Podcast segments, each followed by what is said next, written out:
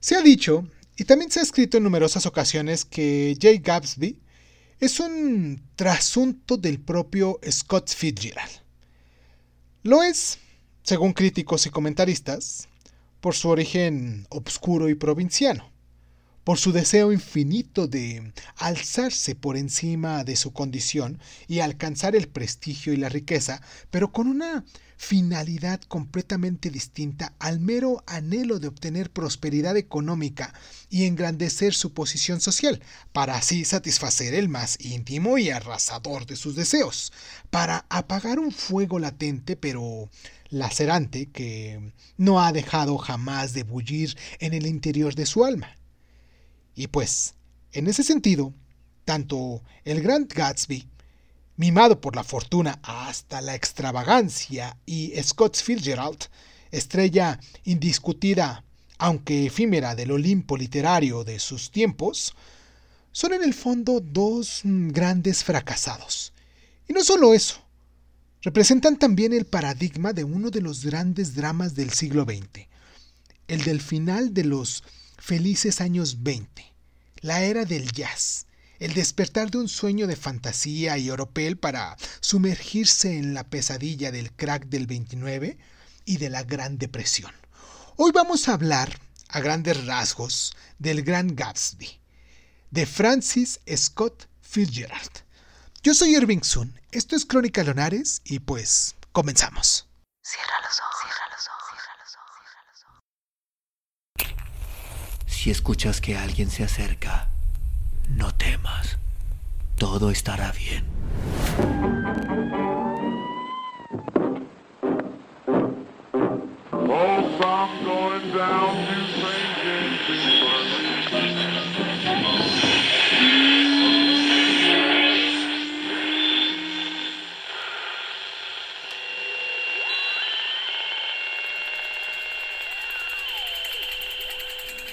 Estás escuchando, escuchando Crónica, Crónica, Crónica el lugar, el lugar donde, donde, donde entra por tus oídos. Bienvenido. Francis Scott Fitzgerald nació en San Paul, en Minnesota, en el año, si no me equivoco, de 1896. En ese entonces se trataba de una ciudad de tamaño medio, capital de un estado, el más septentrional del oeste medio de Estados Unidos que había ingresado a la Unión apenas cuatro años antes del nacimiento de, este escritor. Pero por fortuna para Francis, su familia poseía los recursos suficientes para enviarle a estudiar al este, y de este modo eh, pudo ingresar a la Universidad de Princeton, donde conoció a un personaje fundamental en su trayectoria artística, un tal Edmund Wilson, que desde entonces se convirtió en su mentor. Y Francis sufrió desde su infancia por la inseguridad de sus orígenes y por una ambición ilimitada de alcanzar la gloria que le permitiera integrarse en igualdad de condiciones a la aristocracia neoyorquina que bullía en los tiempos dorados y que siguieron al triunfo de la Primera Guerra Mundial la célebre era del jazz, y a fe que lo consiguió, eh, donde sus primeras novelas constituyeron éxitos formidables que, la, que le proporcionaron cierto prestigio, glamour y sobre todo dinero.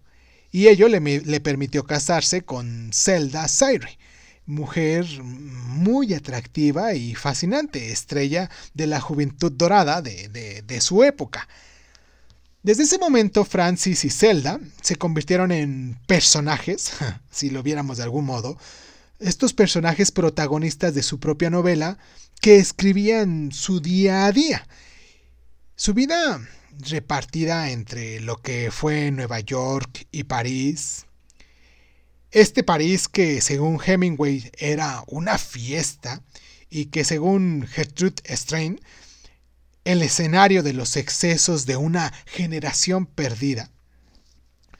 Pero bueno, para Zelda y Francis la mm, vida era maravillosa, como gente que, vive en fiestas, que se la pasa con, con dinero, que tiene una vida cómoda. y pues se llenaban de invitados imprescindibles en todo acto social que, que se precisase, eh, siendo ellos bellos, jóvenes, pudientes, libérrimos, encantadores, esta pareja era la más adorada y la más envidiada de ese momento. Pero por todo ello, fue más dura la caída. Su tren de vida era ya insostenible y se hizo aún más difícil cuando sobrevino la catástrofe del 29, después del célebre Martes Negro que hundió la bolsa de Nueva York y dejó a todo el país anonadado ante la magnitud de la quiebra. Pero eso sí, si, si, si lo viéramos eh, poquito, Zelda había venido dando muestras de un desequilibrio emocional agravado sin duda por el consumo eh, excesivo de alcohol de la feliz pareja que acabó postrándola en la habitación de una clínica psiquiátrica en 1929, de la que apenas cuando salió halló la muerte dramática en un incendio. Y bueno, desde aquel momento Fitzgerald entró en una espiral maléfica, por decirlo de algún modo, cada vez más olvidado, envejecido y alcoholizado, perdón, mm, secando su extraordinario talento literario, murió en Hollywood en 1940 mientras intentaba ganarse la vida a duras penas como guionista de cine. Hablemos de un poquito de sus obras. Una de ellas es A este lado del paraíso, hecha en 1920 y Hermosos y Malditos, hecha en 1922. A mitad eh, entre este camino de ficción y la crónica, fueron, eh, si lo notamos de algún modo, eh, éxitos importantes. El espejo en el que se vio reflejada toda una generación. Casi un vivo documental de una época fascinante en la que los jóvenes no querían crecer, sino beberse la vida a grandes tragos, apurar hasta el extremo la experiencia de la vida de unos pocos años vividos sin tapa y sin reposo. Ya en 1925, Fitzgerald publicó su obra maestra, El Gran Llamado, El Gran Gatsby, que es también una de las cimas de la narrativa estadounidense y universal.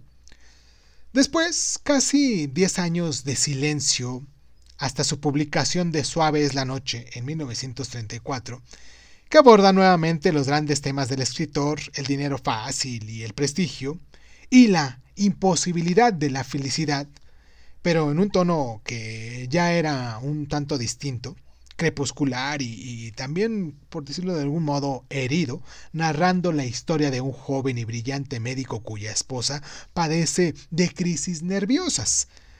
Dejó inacabada su última gran novela, el último magnate, que se publicó en 1941 después de su muerte, en la que un talentoso escritor se ve obligado a trabajar para, para la vulgar e insaciable industria cinematográfica, lo que le conduce a cuestionarse su propia integridad artística. Si lo vemos de algún modo, sus libros son relatos. Cuentos de la era del jazz, por ejemplo, hecha en 1922, y el Krakow, publicada en 1945, poseen también cierto carácter cronístico y autobiográfico. Vamos a hacer nuestra primera pausa aquí en el programa para recordarles a ustedes nuestras plataformas, para que se pongan en contacto con nosotros, para que nos dejen sus mensajes y sobre todo para que mm, em, nos compartan, nos, nos, nos nos hagan partícipes de sus lecturas, de sus recomendaciones, de que nos digan, oye Sun, mira, podemos, puedes hablar sobre esto, podemos comentar sobre tal cosa.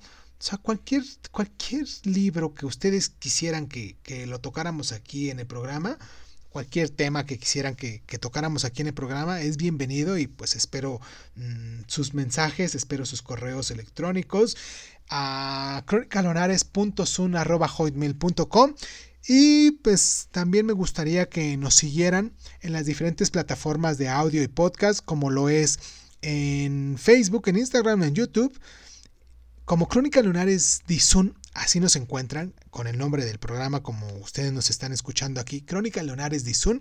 Nos pueden descargar en Evox, en Anchor, en Breaker Audio, en Google Podcast, en Apple Podcast, en Overcast, en Radio Republic, en Spotify, en Zune, en YouTube, en SoundCloud, en Patreon, en Speaker y en iHeartRadio.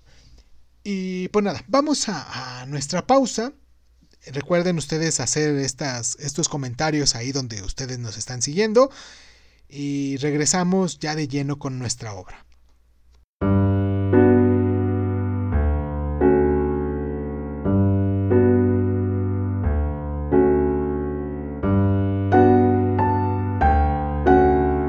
Utilizando la misma técnica que con tanto éxito practicaron Henry James y Joseph Conrad, Scott Fitzgerald da la voz a un personaje que es un mero espectador del relato, lo que le permite dar una visión aparentemente distinta e imparcial del drama vivido por su personaje, el gran Jay Gapsy.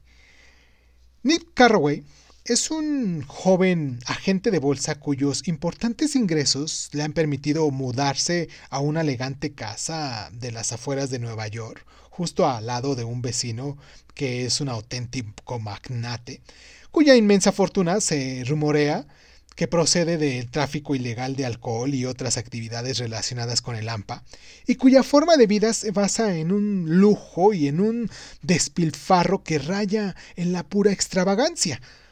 Un día, para hacerle un poquito el cuento más largo, eh, este Nick es invitado a una de esas fiestas fastuosas de Gapsi, a la que acude llevado por la curiosidad y convencido de que su concurrencia es tan solo una muestra de mera cortesía por parte eh, de su célebre vecino. Pero ante su sorpresa, este le acoge una, una cierta cordialidad inusitada y se esfuerza por ganarse su amistad y su complicidad.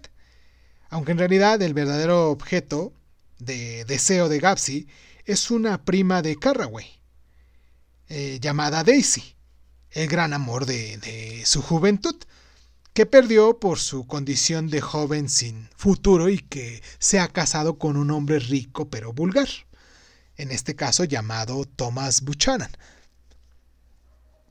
Gay Gapsy em, conseguirá alcanzar el amor de Daisy, lo que provoca que su marido de esta inicia a su vez una relación adúltera con Mildred, la esposa del dueño de una gasolinera. Y pues bueno, el drama se desata cuando Daisy, al volante del coche de Gapsy, atropella y da muerte accidentalmente a Mildred. Gapsy caballerosamente declara que era él quien conducía el auto para eximir la responsabilidad al amor de su vida.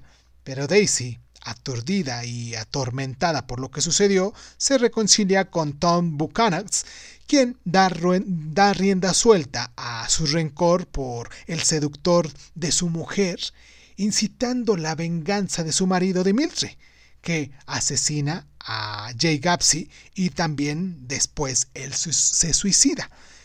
Hay una adaptación muy bien hecha con Leonardo DiCaprio que pueden verla en, cine. Bueno, creo que ya no, ya no está en cine, pero la pueden encontrar en alguna de las plataformas de, de streaming y que se las puedo recomendar mucho. Así se llama igual, El Gran Gapsy. Lo pueden encontrar así y no sé por qué ciertamente, a pesar de que yo leí eh, el libro antes, mucho antes de ver la película, siempre relaciono eh, el personaje, este gay, con eh, Leonardo DiCaprio, o bueno, al menos le doy imagen en mi cerebro, personifico en mi cabeza a estos, estos personajes de, de Fitzgerald. Y pues bueno, vamos a hacer nuestra, nuestra, nuestra pausa a continuación porque me gustaría mucho que se dieran el tiempo de acompañarnos con sus donaciones, con sus eh, reconocimientos en nuestra cuenta que tenemos en PayPal como Irvingsun, arroba Irvingsun, así si ustedes tienen PayPal, ahí nos pueden dejar sus, sus, sus donaciones, cualquiera que sea este dólar, desde un dólar yo estoy encantado ya que si quieren dejar muchísimo más, lo que ustedes consideren que, que vale este programa, que vale el esfuerzo, que vale lo que estamos haciendo, ustedes son libres de hacer esto. Yo no les voy a poner una cuota, ni, ni una mensualidad, ni nada. Ustedes, lo que ustedes quieran poner, cada vez que a ustedes les guste el programa o cada vez que ustedes quieran, ¿vale? Nos encuentran en PayPal como arroba irvingsun. Y pues nada, vamos a, hacer nuestra pausa para en el siguiente bloque hablar de ciertas claves de lectura para poder mm, comprender este libro. Vamos a la pausa y regresamos.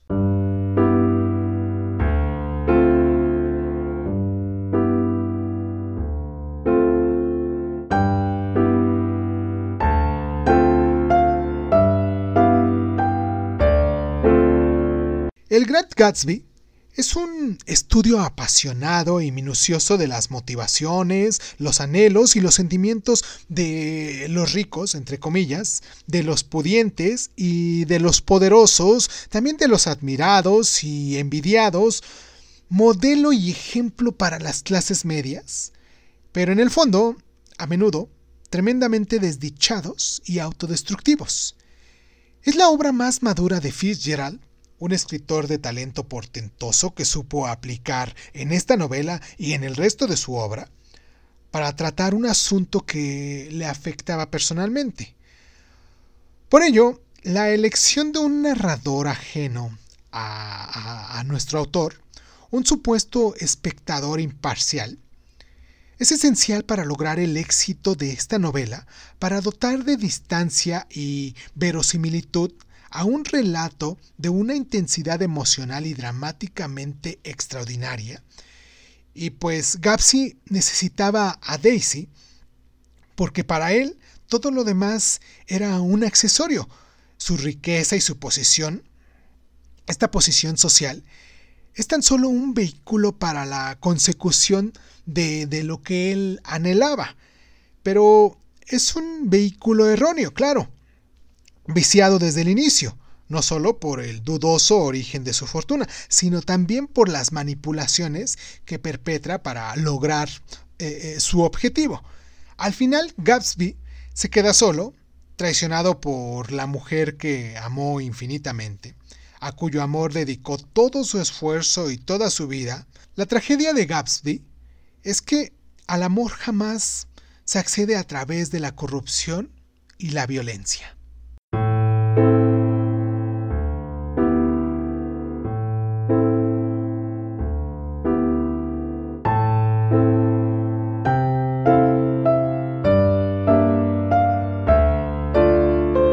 Cuando el bienestar y el poder económico de un país cambia tan drásticamente y vertiginosamente, son muchas las cuestiones que, que, nos quedan en el aire.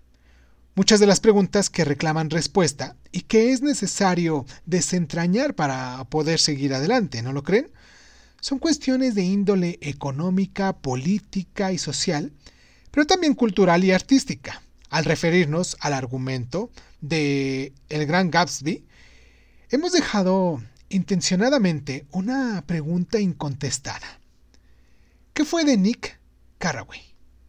Observador en primer fila del drama de Gatsby.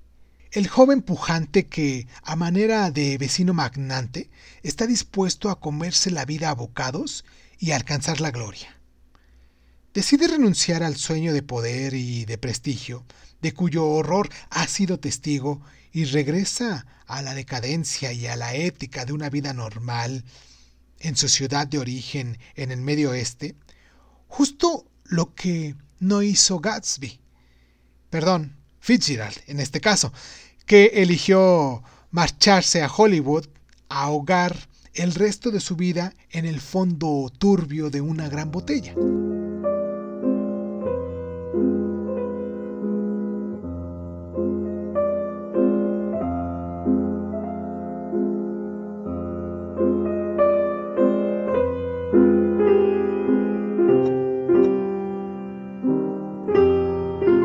Francis Scott Fitzgerald bautizó como la era del jazz al periodo comúnmente conocido como Felices Años 20 o Roaring Twenties, que se extiende desde el final de la Gran Guerra hasta lo que fue el crack del 29.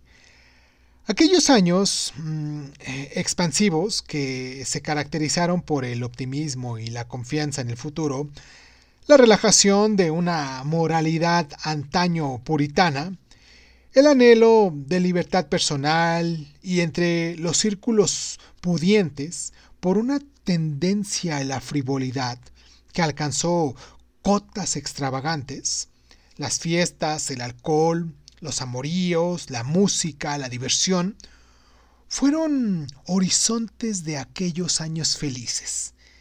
Habían terminado la guerra, que había puesto fin a todas las guerras, la economía iniciaba una época de prosperidad que debía ser ininterrumpida, la alegría y las ansias de diversión campaban por doquier, y pues el crack de la bolsa de Nueva York sacó a todo el mundo, a todo el mundo, de ese ensueño y le sumergió en una pesadilla que tendría su punto de inflexión apenas unos 10 años después, cuando estalló la Segunda Guerra Mundial.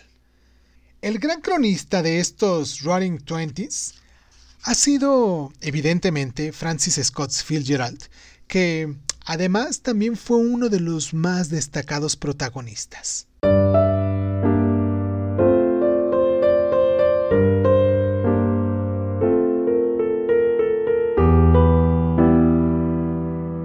Ya en programas anteriores hemos tratado o trataremos de la mayoría de los escritores estadounidenses más importantes relacionados con el crack de 29 y la Gran Depresión, como, como se llamó así, como lo fue John Dos Pasos, que ya se habló de él también, se habló de John Steinberg, o, o el grupo de la generación perdida como Ernest Hemingway, y pues bueno, ahora haremos una de las hablaremos de una de las personalidades más fascinantes del mundo literario de la segunda mitad del siglo XX.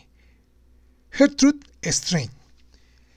Ella fue perteneciente a una familia rica judía de origen alemán y recibió una rica formación científica, estudiando psicología con William James, el hermano de Henry, y se licenció en medicina especialidad de, neurología en la Universidad Johns Hopkins. Ya en 1902 se instaló en París, a donde había viajado siguiendo a su hermano Leo, muy introducido en los ámbitos eh, artísticos parisinos. Y pues bueno, fue ahí en París, en las primeras décadas del siglo XX, que era un centro cultural de primer orden en permanente ebullición, y el caldo de cultivo idóneo para el desarrollo de las cualidades de la joven Gertrude. Ella disfrutó de amistades de grandes artistas como lo fue Picasso, Braque, eh, Matisse, y se convirtió en el epicentro del magnífico grupo de escritores estadounidenses que se reunieron en aquella época en la capital francesa, entre uno de ellos llamado John Dos Pasos, Ernest Hemingway, John Steinbeck, eh, Francis Scott Fitzgerald, entre tantos, de los que se convirtió en mentora y mecenas, acogiéndolos en su casa, si era, si era de cierto modo necesario, y escribió diversos libros, entre los cuales sobresale Autobiografía de Alice B. Tolkas, donde traza su propio retrato y consigna sus memorias por medio de la persona interpuesta de su secretaria personal, en realidad amante, Alice Totlax.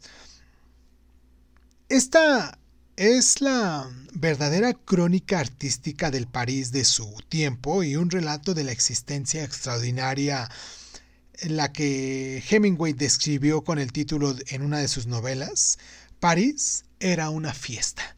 Y pues espero que se den el tiempo de poder mm, descubrir a esta autora si es que no la conocen, Gertrude Strain. Y si ya la conocen, me gustaría mucho que nos recomendaran, que me recomendaran algunos libros de ella, que, que nos dijeran por qué les gustan esos libros y, en cierto modo, porque yo soy también un neófito en esta, en esta corriente literaria de, de, de estos autores, Eh, Gertrude es de las menos mencionadas y de las que eh, se podría decir que pasó como parte de una influencia, fue influenciada y también ella influenció en grandes escritores de esa época, pero de las menos encumbradas o renombradas y de la que quizás he leído menos. Me gustaría mucho que nos dejaran sus mensajes con estas recomendaciones, que nos mandaran sus correos electrónicos a cronicalonares.sun.hotmail.com y pues nada, les agradezco muchísimo el tiempo que se toman para estar aquí con nosotros. Les mando un abrazo muy caluroso. Recuerden que en este mes de, de, enero es mi cumpleaños y pues también eh, agradezco mucho a las personitas que se han tomado el tiempo para pues eh, mandarme sus mensajitos, para, para dejarme esas felicitaciones. Les agradezco con toda el alma, con todo el corazón. Y pues nada, yo soy Irving Sun, esto es Crónica Lunares, nos espero la próxima semana con William Faulkner, con su libro más conocido, el libro El ruido y la furia, perdón. Y, y pues nada, y pues nada, ahora sí, muchísimas gracias, muchísimas gracias por estar.